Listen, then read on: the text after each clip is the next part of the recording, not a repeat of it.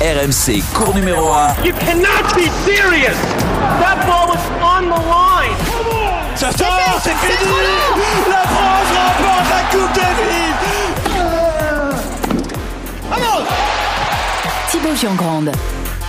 Salut tout le monde, comment ça va? Bienvenue dans cours numéro 1, le podcast tennis d'RMC dispo tous les lundis sur vos plateformes habituelles. Merci d'accueillir sur le cours numéro 1 quelqu'un qui, s'il n'avait pas été tennisman, aurait pu être médecin avec euh, toutes les blessures qu'il a eues pendant sa carrière et, et même après, ça vaut bien 12 ans d'études. Salut Florent Serra toutes les blessures, ouais, tu rigoles, j'en ai eu qu'une. Ouais, mais elle est, elle est, elle est J'en ai eu qu'une que j'ai traînée. Après, après, j'ai plus jamais été blessé hein, pendant 7-8 ans. T'aurais été spécialiste de la hanche quelque part. Bonjour à tous. Merci d'accueillir sur le cours numéro 1 quelqu'un qui, s'il n'avait pas été journaliste tennis, aurait pu être bookmaker. Et c'est bien dommage parce qu'avec sa science du pari, on aurait tous fini millionnaire. Salut Eric Salio Euh, je- bonjour, je suis pas sûr du diagnostic là. Je Ah pense bon qu'on aurait été dans le rouge. Ouais, tu crois Recommence Thibaut là, parce que ça, ça va pas. On va voir en tout cas. parce Cela dit, que- j'avais vu qu'il y aurait un, qu'un Français aurait fait un truc énorme à, à mourir dans le captif. Ça, je le sens. Ça, tu le sentais Ouais, Est-ce que c'était euh, rapport au fait qu'ils étaient en nombre euh, important peut-être. Ouais, mais on n'a pas joué. Eric, Cette semaine, les gars, une histoire exceptionnelle dans cours numéro 1. L'aventure folle d'un homme qui a joué un rôle au cinéma et puis qui a décidé que ça deviendrait la réalité. Je, c'était match brillant. Deux. Je vais me laisser un peu, un peu kiffer parce que c'est quand même un truc de fou encore ce qui se passe.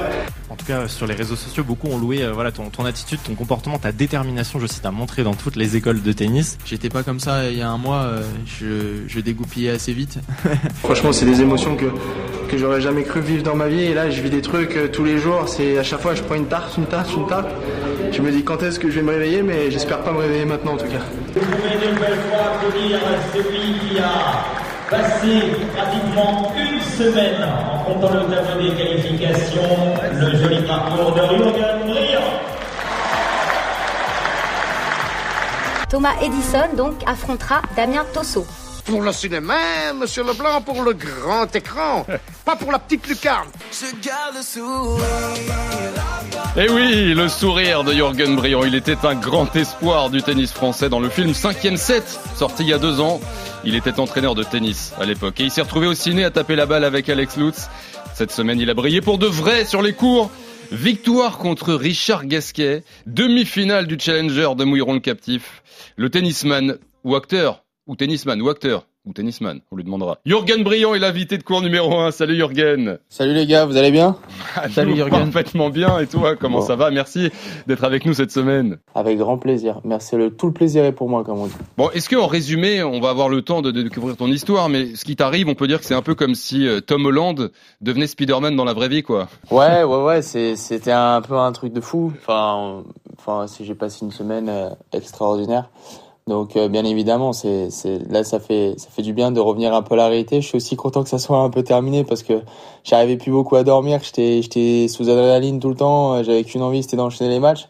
Mais, euh, mais non, non, content que d'être revenu un peu euh, dans la réalité et, et, et de profiter un peu et de savourer. C'est important aussi. Bon, t'es t'es acteur ou tennisman ou les deux? Qu'est-ce qu'on dit maintenant Bah, je peux dire que je suis les deux. Ouais. C'est pas mal. Je suis acteur de mon tennis. Magnifique. Euh, bah, on va revenir sur euh, ton parcours, ton histoire incroyable, le cinéma, le tennis et puis la suite, hein, parce que tu as euh, tu as 23 ans. Mais déjà, le, le présent, Jürgen, ta semaine en Vendée est folle. Pour la première fois de ta vie, tu gagnes un match en Challenger contre Richard Gasquet, messieurs dames, Euh, puis un deuxième, puis un, troisième. Tu perds qu'en demi-finale. Bah, Raconte-nous cette semaine et, puis la fin. J'imagine quand tu arrives en demi, tu as eu des cours de qualif après. C'est ce qu'on entendait dans la petite production sonore. Euh, quoi, t'étais cuit à la fin, carbo? Bah en fait on va dire que quand même j'ai fait j'ai fait bah, j'ai fait six matchs euh, j'ai fait six matchs en sept jours hein. c'est c'est énorme euh, j'avais jamais fait autant enchaîner autant de matchs d'affilée à part quand on avait 12 ans et qu'on faisait les tournées en Normandie avec le club de tennis mais c'était surtout euh, c'était surtout émotionnellement en fait c'était émotionnellement c'était c'était incroyable parce que au, premier tour euh, au premier tour qualif, euh, il est 22h15 et on me dit que je dois aller sur le terrain et que je pars en septième rotation et que je suis changé de cours parce que le cours central c'était toujours pas fini, que je suis mené 6-1 2-0 break euh, sur la tête de série des qualifs, que je gagne en finissant à minuit et demi du soir, en allant manger un, un kebab à côté de la gare parce que c'était le seul restaurant qui était ouvert. Euh, donc euh, non, l'histoire, l'histoire a, a, a bien débuté et, et surtout m'a donné un peu, un peu de confiance. Après, j'ai, j'ai, bien joué sur, euh, sur Jackie au dernier tour qualif et puis après, bah, comme vous le savez tous, j'ai eu l'honneur et, et, et un tirage de, de jouer Richard. Donc, euh, donc voilà. Donc euh, après, j'ai, pu saisir ma chance, on va dire. Tu as déclaré, je crois, en conférence de presse que tu étais presque gêné pour Richard de, l'avoir battu. C'est pareil, incroyable d'en- d'en- d'entendre ce genre de discours parce que quand on est môme, bah, on n'a qu'une envie, c'est de dégommer les, les cadors. Mais là, c'était vraiment ton, ton sentiment d'être presque de la gêne? Bah, en fait, c'est ce que j'ai dit. Euh, je suis quelqu'un de, de très humble et, euh, et je respecte énormément Richard, Joe, euh, Gilles, euh, Gaël, qui ont été un peu le, le, le, second souffle du tennis français. Et pour moi, comme j'ai dit, euh, j'ai vibré sur les Coupes Davis, j'ai vibré sur leurs matchs en simple, euh, sur tout ça. Donc, euh, en fait, je me, je, je m'attendais pas à sortir dans cette position et à me retrouver euh, et à me retrouver en train de serrer la main à Richard et, et d'avoir gagné le match. En fait, j'étais limite gêné parce que parce que lui, je sais que que lui c'est c'est pour jouer les les enfin se maintenir dans le top 100. Je sais que il était venu avec des gros objectifs et et de le jouer au premier tour et et, et de le sortir, euh, j'étais ça m'a fait bizarre en fait. J'avais une, une une double sensation à la fois j'étais content mais à la fois j'étais triste parce que j'aurais aimé soit le jouer plus tard dans le tournoi ou qu'il joue quelqu'un d'autre parce que pour moi comme je dis ça fait partie du du du- d'une légende du tennis français et et, et c'était juste un sentiment euh, incroyable quoi. Et quand tu tapes Gasquet quand même, est-ce qu'à un moment donné tu te pinces, tu dis attends là c'est la vraie vie, c'est le, est-ce qu'il y a quelques secondes où tu dis que tu réalises pas ce qui se passe? Euh, j'ai mis du temps à le réaliser. Je l'ai réalisé euh, hier soir. Ah oui d'accord. je l'ai réalisé hier soir quand j'étais en famille et que et que et que euh, et qu'on s'est regardé et on s'est dit putain j'ai j'ai quand même battu Richard Gasquet quoi. Et c'est à ce moment-là que que je me suis rendu compte que c'était quand même quand même quelque chose d'incroyable pour quelqu'un qui était il y a il y a trois ans qui était à moins 4 euh, donc euh, donc bien sûr c'était un sentiment extraordinaire. Et puis surtout en fait d'être en famille avec ses amis bah ça permet de de réaliser petit à petit euh, les choses. Parce que moi j'étais tellement dans une bulle j'étais déconnecté de tout. J'avais arrêté les réseaux j'avais j'avais tout arrêté. Je, je parlais juste à ma famille mes proches et mes coachs mais j'étais sorti totalement du truc parce que je voulais je voulais rester concentré et rester dans dans mon projet quoi Mais c'est ça qui était, euh, je pense, euh, le plus dur parce que souvent, quand tu fais un super résultat comme ça, euh, on parle tout de suite de toi, tout le monde s'emballe autour et, et justement, c'est comme ça que tu as fait pour, pour rester dans ta bulle parce que tu n'avais pas envie que ça s'arrête, bien sûr, au deuxième tour. Donc euh, voilà, tu as gagné des matchs après. Donc euh, comment tu as géré euh, cette effervescence encore? Bah, comme j'ai dit, euh, j'ai une équipe incroyable. Euh, là, j'ai changé de structure il y a, il y a un mois de ça, et puis j'ai deux coachs et et euh, Assion en, en mentor euh, qui qui aide euh, qui aide énormément à, à garder les pieds sur terre.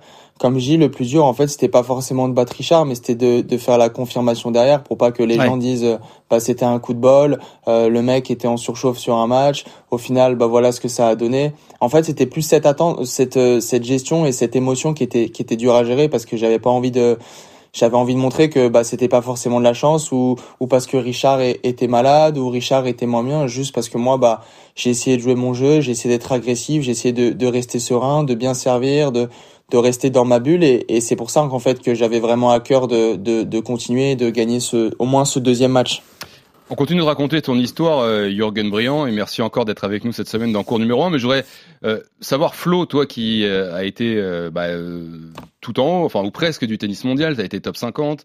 euh, cette histoire-là, est-ce que ça, ça, te, ça te rappelle des souvenirs? Est-ce que toi aussi, à un moment donné, quand tu as démarré, quand tu t'es lancé, il y a eu un tournoi, un truc, un, un déclic qui s'est passé pas comme prévu et qui lance quelque chose?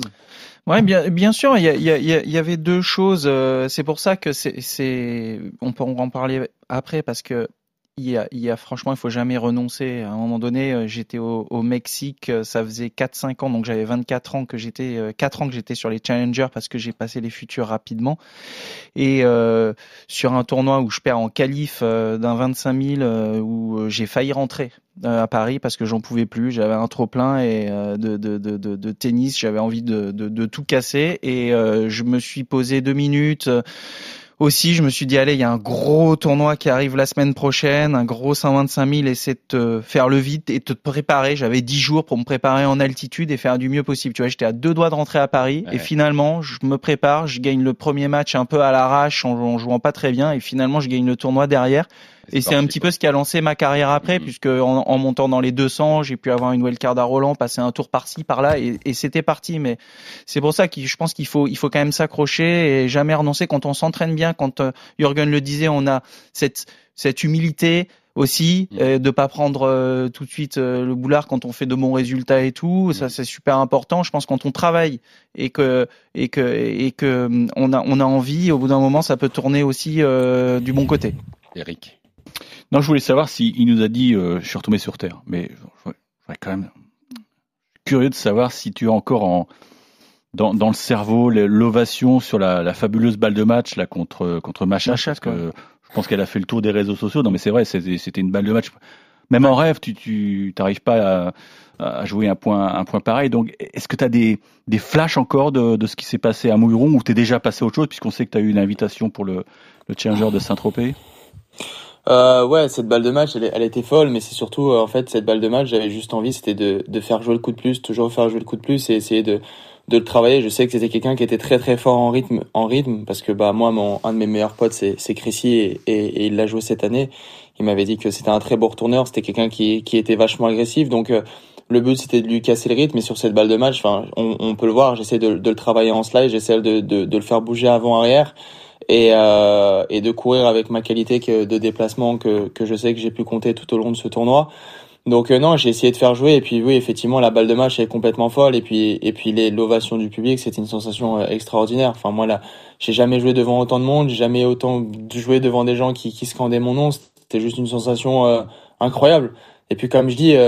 C'est beaucoup plus facile de, de faire ça en France euh, devant son public que de faire ça à l'étranger euh, tout seul avec ton sac de tennis et puis tu te dis euh, t'es dans cette situation là c'est ce que j'ai dit pour moi c'était pas ma victoire mais c'est notre victoire parce que je pense que j'aurais été à l'autre bout du monde et j'aurais fait le même match je pense que je l'aurais perdu 9 fois sur 10 il faut Mm. être honnête on va se projeter sur le, le tennis, on va continuer la suite. Je le disais tout à l'heure, tu as 23 ans, mais déjà raconte-nous, comment tu t'es retrouvé au ciné avec Alex Lutz il y a deux ans? Bah, c'était en 2019. Euh, moi, je donnais des cours particuliers euh, sur la région parisienne. Euh, et en fait, euh, je donnais un petit cours particulier à un, à un petit vieux euh, au. Paris, au Paris Country Club, voilà. Et euh, bon, c'était plus de la discussion que de jouer au tennis, mais mais c'était juste sympa. Et puis il y avait le, le casting de pour la doublure de Alex Lutz, donc il cherchait un blond, euh, yeux bleus, etc. Et en fait, la casteuse a complètement euh, flashé sur mon profil, qui s'appelait Ophélie d'ailleurs. Et, euh, et elle m'a dit, écoute, euh, je tirais à merveille pour un, pour un rôle, euh, je vais contacter tout de suite le réalisateur, euh, garde-moi, donne-moi tes coordonnées, et puis on te tient au courant. Et puis trois semaines après, il m'a appelé, on s'est vu, on a fait des tests de caméra, ils ont regardé comment jouer, et puis ça s'est, ça s'est fait dans la foulée, quoi. Tout de suite, ils, ont voulu, euh, ils ont voulu m'avoir dans le film. Alors, dis-moi, Jürgen, donc tu avais 20 berges. À 20 berges, on donne pas des cours particuliers. Alors pourquoi? C'est parce que parce que tu c'était pour arrondir les fins de mois, pour essayer de, de financer Hmm. tes, tes voyages? Il y avait un peu de ça? Parce que j'ai lu aussi que t'étais tu bossais dans, dans l'hôtellerie, donc c'était c'était pas une période très facile ou si? Non, j'ai vécu une période de 18 ans à, à 20 ans qui était, qui était très compliquée. Enfin, moi, j'avais, euh, bah, j'avais, j'avais beaucoup de choses euh, pour réussir et, et du jour au lendemain, tout mon rêve un peu, un peu s'est arrêté. Euh, Tout le monde m'a lâché, mes, mes sponsors, euh, mon manager, etc. Ah bon, qu'est-ce qui s'est passé? Et euh, bah manque de résultats, manque de résultats, euh, manque de résultats. J'étais, j'étais, je crois, j'étais, j'étais 1000 ou 900 à, à 18 ans, ce qui était pas non plus euh, horrible, mais euh, j'avais vécu euh, une J'avais année pas en de points Espagne. encore, moi. Voilà, tu vois bah, je me lançais à cette époque-là, c'était un peu plus compliqué. Puis je sortais du- d'une année en, en Espagne qui m'avait vachement traumatisé aussi euh, euh, là-bas. Donc j'avais pas, en fait, j'avais perdu cette envie, j'avais perdu cette fougue, j'avais perdu. euh, en fait, tout s'était éteint. C'est ce que j'ai dit, tout s'était éteint. Et puis après, euh, il y a eu pas mal de, de, de changements aussi, euh, de changements aussi dans ma vie. Puis en fait, j'ai arrêté au tennis complet pendant plus d'un an et demi. Ouais, plus d'un an et demi, j'avais, j'ai pas touché une raquette. Et t'as fait quoi Et je travaillais en hôtellerie. Ah, bah, je travaillais en hôtellerie. Je faisais réceptionniste euh, le soir et je faisais les petits déj le matin aussi. Donc euh, que- quelque chose de, de totalement différent. Et puis euh, et puis petit à petit, euh, je me suis, j'ai vu qu'entraîner ça me plaisait. J'ai eu quelques petits profils sympas, des petits jeunes, etc. Et puis euh, au final, ça m'a plu. Et puis après, il y a eu ce film. Après, il y a eu le Covid. Et puis euh, et puis en fait, tout a été un enchaînement qui a fait que bah pendant le Covid, on, on, on jouait tous les jours. euh, pendant le confinement au fruit défendu à, à Rouen Malmaison, euh, on avait les clés et avec le petit euh, Léo Cohen Bakri qui était le numéro un français à cette époque-là de 2006, bah on jouait tous les jours au fouet défendu et puis là, là c'est revenu. C'était totalement défendu après- ce que tu faisais là. Bah, c'est pour ça, Ouais, ça porte le nom. hein. Pas forcément. Auberge du fruit pas, pas défendu. for- pas forcément parce que c'était un club privé et parce que euh, parce que euh, Nous allons vous de 800 mètres de dénoncer, monsieur. c'était à moins de 800 mètres de chez nous, donc on avait aussi, euh, on... c'était pas non plus illégal, on va dire. Ouais. J'ai quand même, j'ai un SMS d'Olivier. Véran, il veut te voir quand même. Que on avait nos masques, mais euh, mais on, on était des passionnés, donc on, on, on allait jouer. Et puis sorti du confinement, il y a eu les CNGT Fédé, il y a eu tout ça, et puis euh, et puis je me suis relancé comme ça. Et je suis reparti à l'aventure. euh. Ouais, l'envie est revenue comme ça et, et, et les résultats un peu aussi, c'est ça, depuis quelques mois? Ouais, ouais, ouais, ouais. J'avais bien joué sur les CNGT français. J'avais perdu au Super Tie-Break sur Manuel Guinard. J'avais battu, euh, j'avais battu De Shaper. J'avais battu des, des bons joueurs. Donc je me suis dit bon, euh, est-ce que j'y retourne, j'y retourne pas J'en ai discuté un peu avec ma famille. euh, j'ai eu un, un sponsor qui, qui m'a donné un peu d'argent pour pour aussi y aller. Et puis je me suis dit bon bah écoute, mon rêve il s'était arrêté il y a 18 ans. Et puis euh, pourquoi pas reprendre maintenant? Et t'as bah, redémarré où? retourné. T'as redémarré où? Parce que alors du coup les futurs euh, au début de zéro, je présume que t'es allé Ah bah. chercher des points un petit peu dans des endroits un peu galères et que Eh là ça bah, doit te faire du bien là d'aller euh, un peu en challenger. Eh ben écoute, figure-toi que c'était la seule wildcard fédé que j'ai eu de toute ma vie qui m'ont donné Ah. en qualif à Rodez dans un 25 000 dollars. Et euh, j'avais battu Valentin Royer au premier Ouais. tour qui était 400. J'avais gagné en 2-7. Après j'avais battu un, un Argentin qui était 350, qui avait pas signé tableau, qui avait signé qualif parce que euh, il avait oublié de s'inscrire. J'avais gagné 1 et 3. Et après j'avais battu Stéphane Kozlov qui était 250 à l'époque Ouais, et ouais. quasiment top 100 maintenant. Euh, j'avais gagné 6-4, 6-2. J'avais perdu sur un Norvégien que j'avais surnommé Brutus, euh, qui s'appelait Durazovic Victor, et j'avais perdu 7-6, 6-7, 6-4. Et c'est comme ça que j'ai repris mon premier point ATP. Ouais. Ce qui te permet Ouais, après donc- toujours les premiers points et bien de pouvoir intégrer après euh, plus facilement Voilà, les, les futurs, les qualifs, qualifs euh, de d'autres- futur directement. C'est quoi ta structure aujourd'hui, euh, du coup, maintenant, euh, Jürgen? T'es t'es Euh, comment au quotidien bah là, je suis, je suis parti il y a un mois. J'ai quitté Paris, donc je suis parti dans le sud à la All-in euh, Academy euh, parce que ma, ma meilleure amie travaille là-bas et est responsable de la com et de, de la gestion des, des joueurs là-bas. Et, euh, et en fait, j'ai discuté avec Assion, j'ai discuté avec Joe, et puis euh, et puis on a décidé de partir tous ensemble à l'aventure. J'ai eu un super bon feeling bah, avec euh, mon coach ici qui est en priorité, bah, qui est Thierry Guardiola, et, et en deuxième qui est Olivier Delettre. Ah, Olivier Delette, c'est pas n'importe qui, c'est celui qui avait, qui avait formé Gaël Monfils notamment. Hein. Moi, je m'en souviens Bien très sûr, bien. sûr. c'est- euh, j'ai j'ai deux super personnes qui sont totalement différents, mais qui m'apportent tous les deux euh, quelque chose de différent. Et puis je me suis entraîné beaucoup plus. euh, j'ai j'ai augmenté la, la charge de travail. euh, j'ai refait du physique. Euh, donc euh, donc euh, non non, tout est reparti un peu. Et puis bah ça a tout de suite payé euh, sur ce sur ce challenger de de, de Mouilleron le captif. Donc euh, on était tous aussi un peu surpris, mais ils étaient pas non plus forcément surpris parce qu'ils ils, ils- ils savent que, que, que je joue très bien au tennis, mais bon, de, de confirmer et de pouvoir avoir ce niveau-là, ils, ils s'y attendaient pas forcément, mais ils sont super contents pour moi. Tu penses, pardon, tu, tu penses que ta vie a changé, ça y est? Non, ma vie, elle a pas changé. Je reste un joueur de, comme j'ai dit. euh, Ta vie tennistique, hein, très j'entends. euh, Ta vie tennistique. Bah, je- oui, oui, elle a changé. Ça m'a donné confiance, c'est sûr. Mais après, comme je dis, euh, la confiance, ça se gagne et ça se perd aussi très vite. Mm. Donc, euh, donc, il faut être euh, très humble et chaque match est différent. Chaque tournoi sera différent. C'est pas parce que j'ai fait demi à Mouillon captif que cette semaine à Saint-Tropez, je vais faire demi.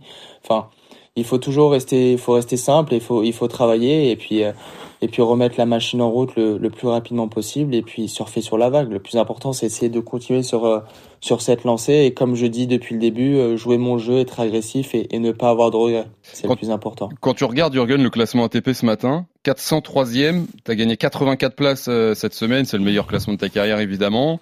Qu'est-ce que tu te dis? Est-ce que tu dis, bon, euh, bah, 403, euh, je suis pas loin des 300, et puis, et puis euh, tu vois, c'est quoi l'objectif quoi? Hum, L'objectif, c'était de me rapprocher de, de Mathis Serrard et de Valentin Royer pour qu'on puisse partir tous ensemble en tour droit. Ils sont Donc, où eux, alors?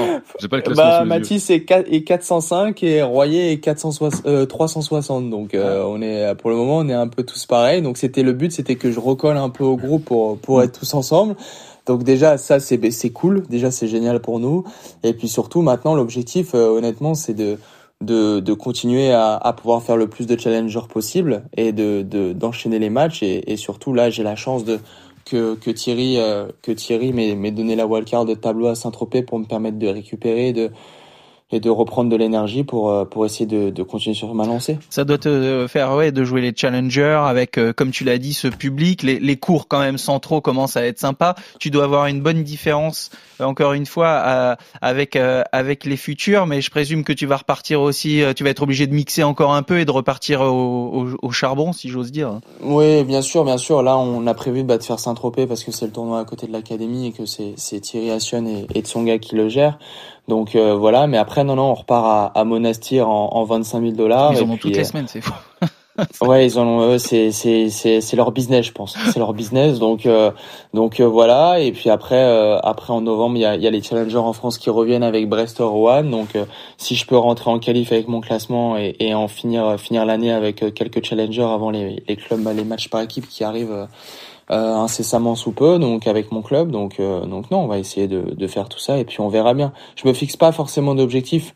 Comme je dis, euh, chaque semaine est différente, donc juste de profiter. De moi, je sais que j'ai la chance de, de pouvoir faire ce que j'aime et, et je pense que c'est ce que je dirais aux jeunes. Le, le, tennis, ça reste un plaisir et il faut pas l'oublier et pas une contrainte. Et, et c'est ce que j'essaye de faire sur le terrain. Et je pense que c'est ce que les gens ont vu à Mouilleron, c'est que j'ai joué Richard ou que j'ai joué Beau ou que j'ai joué Machac ou Jacquet ou Blanchet, j'ai toujours essayer de prendre autant de plaisir et que les gens gardent une bonne image de, de la personne que je suis. C'est aussi important pour moi. Eric.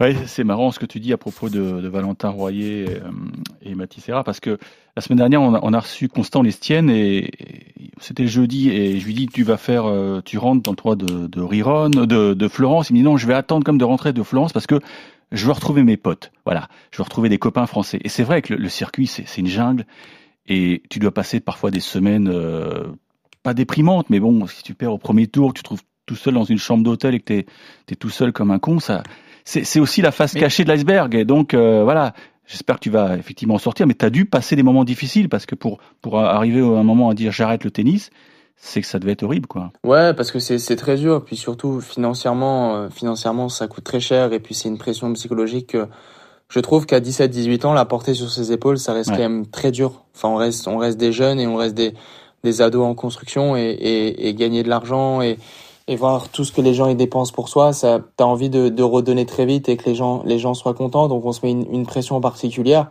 Et c'est ça que je pense que, que j'ai eu beaucoup de mal à gérer aussi.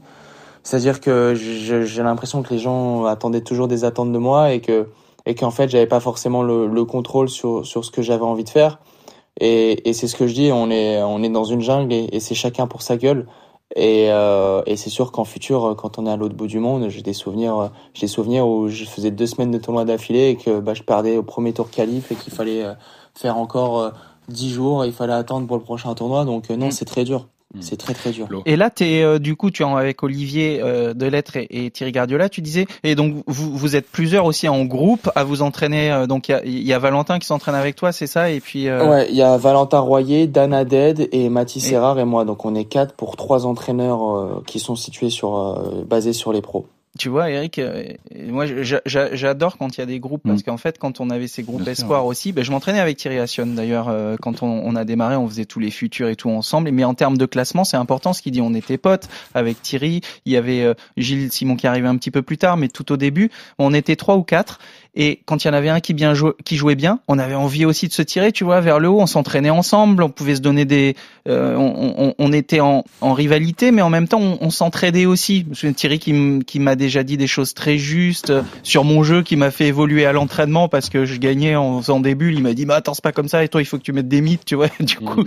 du, et on avait 21, 22 ans. Mais quand on avait un qui jouait bien en tournoi, je trouve que voilà, c'était bien de pouvoir tenir, de pouvoir se suivre au classement. Et puis quand voilà, l'autre faisait aussi bien parfois deux semaines après, et ça crée une certaine émulation. Et moi, j'adore ce système. C'est pour rebondir là-dessus. J'adore toujours ce système de groupe espoir et de groupe encore. Et puis de quand c'est dans les académies aussi. Mais on sent aussi dans le discours de Jürgen que ses parents ont dû, ont, je sais pas s'ils sont sacrifiés, mais ça a dû être un gros investissement parce que, comme il le dit, c'est ouais. le tennis, ça coûte très très cher. Puis là, c'est pas dans le privé, ouais, c'est ça.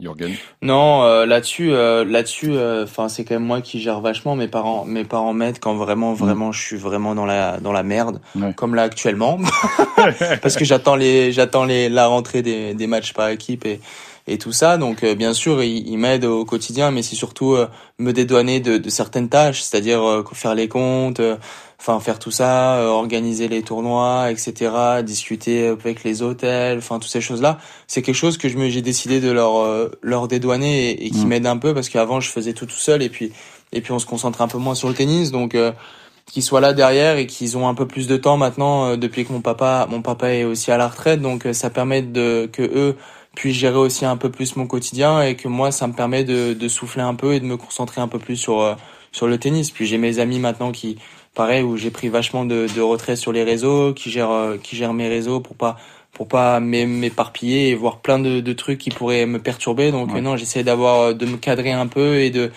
de me structurer. Je pense que c'est important. Et puis là, j'ai vraiment une bonne petite équipe autour de moi aussi tennistique, avec des super entraîneurs qui permettent aussi de, de garder les, les pieds sur terre. Et puis, euh, et puis voilà, comme je dis, on est, on est tous une petite famille, on est tous une petite équipe. Et puis chacun aide de son petit grain de sel. Et puis on espère euh, faire plein de choses ensemble et bah, essayer de soulever quelques montagnes, quoi. Concrètement, 3250 euros, c'est ce que tu ce que as touché à Mouilleron. C'est le plus gros chèque de ta carrière? Euh, presque. Parce que j'avais gagné le CNGT de sa mort pendant le Covid et j'avais pris 3400 euros. Ah, mais ça paye bien les CNGT. Bien sûr. hein. Ah ouais. Donc, euh, donc. euh, Et là, tu vas jouer presque. avec Arras, c'est ça, le, les interclubs. je joue- voilà, ça, c'est une manne très, très importante pour, pour des joueurs comme toi, effectivement. Ouais. Bien sûr, bien sûr. Et puis le club, euh, puis moi j'ai vraiment un investissement dans le club. Comme je dis, euh, je viens pas en tant que mercenaire euh, prendre mon argent et repartir. Enfin, comme je dis, euh, là j'étais venu une journée euh, avec les enfants, on avait fait des activités avec euh, la fille du, du président qui était classée à moins 4. On avait réu- réuni tous les ramasseurs, tous les bénévoles qui avaient participé pour l'organisation des matchs par équipe parce que on sait que sans eux, bah il y a pas tout ça et parfois les gens oublient qu'en fait sans les bénévoles, bah il y a pas de tournoi. C'est ce que j'ai répété aussi à Mouilleron. Sans les bénévoles, il n'y a pas de tournoi. Sans les kinés, on peut pas être en forme sur le terrain. Donc euh, souvent, on oublie tous les gens qui sont autour. Et moi, je sais que je l'ai fait parce que j'organisais les les championnats de France 13-14 ans dans mon club à Rueil. Euh, bah, j'ai aidé le, le directeur du, du club, j'ai aidé la présidente, euh, je joue avec les enfants. Donc, en fait, tout ça, je sais à quel point c'est important. Et moi, je sais que je suis un, je sais que je veux faire partie des joueurs qui qui soient reconnaissants des gens qui sont tout autour. Parce que parfois, on, on les prend, il y a certaines personnes qui les prend un peu pour leur chauffeur ou de la merde. Et, et moi, je sais que mes parents m'ont toujours donné une super éducation là-dessus. Et c'est quelque chose que, que j'ai pas envie de perdre. Euh, Jürgen, on, on, va conclure, mais on, on l'entendait tout à l'heure, toi, voilà, l'objectif, c'est de, de pouvoir un peu voyager avec les potes, etc. Mais est-ce que quand même, euh, au ciné, tu t'es retrouvé euh, dans un cinquième set à Roland Garros euh, Est-ce que c'est quelque chose Est-ce que tu as un rêve en fait? Tu vois, t'as- là il y a le quotidien, le concret, on l'entend avec toi depuis euh, presque une demi-heure, mais euh, est-ce qu'au fond de toi, tu te dis, euh, bah, euh, un cinquième set à Roland Garros, euh, pourquoi pas? Pour de vrai Ouais, moi, mon, mon rêve, mon rêve déjà, c'est de, de faire les, les qualifs de Roland. Ça serait juste fabuleux de refaire la même histoire sur le cours 14 avec tous les gens que j'aime qui sont dans les tribunes et qui sont là et qui partagent, euh, qui partagent ce, ce moment-là avec moi pour me dire dans ma vie, bah, au moins j'aurais fait ça dans ma vie et je suis fier de, de ce que j'ai pu faire. Et le, le ciné, d'ailleurs, ça c'est quoi? C'est totalement refermé ou si demain euh, on t'appelle pour, si Franck Dubosc t'appelle pour Camping 4, dis ça au hasard, tu y vas? Non, bien sûr, la porte est toujours ouverte, mais pour le moment, j'ai d'autres, j'ai d'autres priorités. Mais j'ai le réalisateur avec qui je suis toujours aussi proche, qui, qui gère tout ça. Alex Lutz, avec qui je suis très proche aussi, qui gère tout ça. Donc, euh, quand le moment sera venu ou quand le moment je sentirai que j'ai envie de le faire, et bah, et bah, je le ferai. Mais pour le moment, je pense que je vis quelque chose de, de incroyable en ce moment et que je pense que le, le tennis c'est pas forcément fini et que j'ai encore la chance de de pouvoir jouer, de prendre autant de plaisir et, et de donner des sourires aux enfants et, et de faire vibrer des gens. Donc, euh, si je peux encore continuer comme ça et, et, et me faire plaisir et faire plaisir aux autres, bah, je vais continuer. Mais t'as pris plus de plaisir à Mouilleron ou, ou en jouant ton, ton rôle? Euh, c'est deux émotions différentes, mais à Mouilleron, je peux vous dire, quand il y avait les tambours, il y avait les, les, les supporters français, les poulets, et, qui faisaient des chants à ton nom, c'est quand même Les quelque poulets chose d'incroyable. Comme... Comment ça, les Ouais, il y avait quelqu'un qui, il y avait quelqu'un qui avait une peluche de poulet sur le, sur la tête. c'est génial. Donc, euh, donc euh, c'était juste incroyable. Et en fait, j'ai l'impression d'être en Coupe Davis. Bah oui, c'est et, ces moments-là, ça donne envie de les revivre en fait. Quand t'es c'est quelque France, chose, ça euh, devient une drogue. Ça devient, je pense, que ça devient une drogue pour les joueurs. Ça, ça devient quelque chose où on, on est obligé de d'y aller quoi. Bon. C'est- l'adrénaline, c'est fou. En tout cas, cette semaine, euh, pour parler de l'avenir à très court terme, donc euh, Saint-Tropez, on te suit euh, là-bas et, et voilà, hein, on croise les doigts pour toi. C'est gentil. Premier tour C'est demain gentil. Hum, demain ou mercredi, je sais pas encore. Ça sera, ça, ça dépendra du juge arbitre ce qu'il décide de faire. Il joue un mec qui est chaud, hein, qui a fait finale la semaine dernière, attention. hein. Bon, On va essayer de, de, de le déchauffer, on va Voilà. dire. Désolé. Bah, on est derrière toi en tout cas. Jürgen Briand, un grand merci d'être venu nous raconter ton histoire et surtout on espère euh, qu'elle. C'est un beau message aussi pour, pour les mômes qui, qui souffrent parfois, qui galèrent. Non, Bah c'est ouais, bien, bien bravo. sûr. Attends, on n'est pas Bon. obligé d'être à 20 ans. euh, On n'est pas arriver tous- un peu plus sur le on n'est pas tous Richard Gasquet, On hein. est des exemples. Oui, voilà, et on n'est pas tous euh, non plus Benoît Père. Ça fait du bien. Merci beaucoup Jürgen de, de- dans- pour ton message aujourd'hui. À très Merci bientôt. beaucoup, c'est gentil les Merci. amis. Salut, Bonne journée. Salut. Au revoir. Salut Jürgen. Au revoir. Elle est belle cette histoire, hein, Flo et Eric. Ah, c'est vrai que ce qu'on vient de lui dire, mais ça c'est fait du bien. rafraîchissant, ça fait du bien. Ouais, un cours numéro 1, voilà, sourire aujourd'hui. Ça te donne envie de plaisir. partir en Bah, futur. a- tu ouais, t'es dit, ouais, je vais je- partir en futur, Écoute, toi aussi, non Si jamais lui, après sa carrière de ciné, pourquoi pas Et moi, après le journalisme, pourquoi pas Bon, j'ai juste 35 ans et j'ai été 34 au meilleur de ma carrière. Ça posera peut-être d'autres soucis. Ah, c'est chaud. Eric, Flo, merci beaucoup les gars. Merci euh, au coach Geoffrey en régie, à Kevin, merci. Encore une fois, surtout à vous d'être euh, au rendez-vous. Euh, N'hésitez pas à vous abonner pour ne rater aucun de nos podcasts. Euh, on vous souhaite une bonne semaine et on se retrouve lundi prochain pour un nouveau podcast de cours numéro 1. Ciao. RMC Cours numéro 1.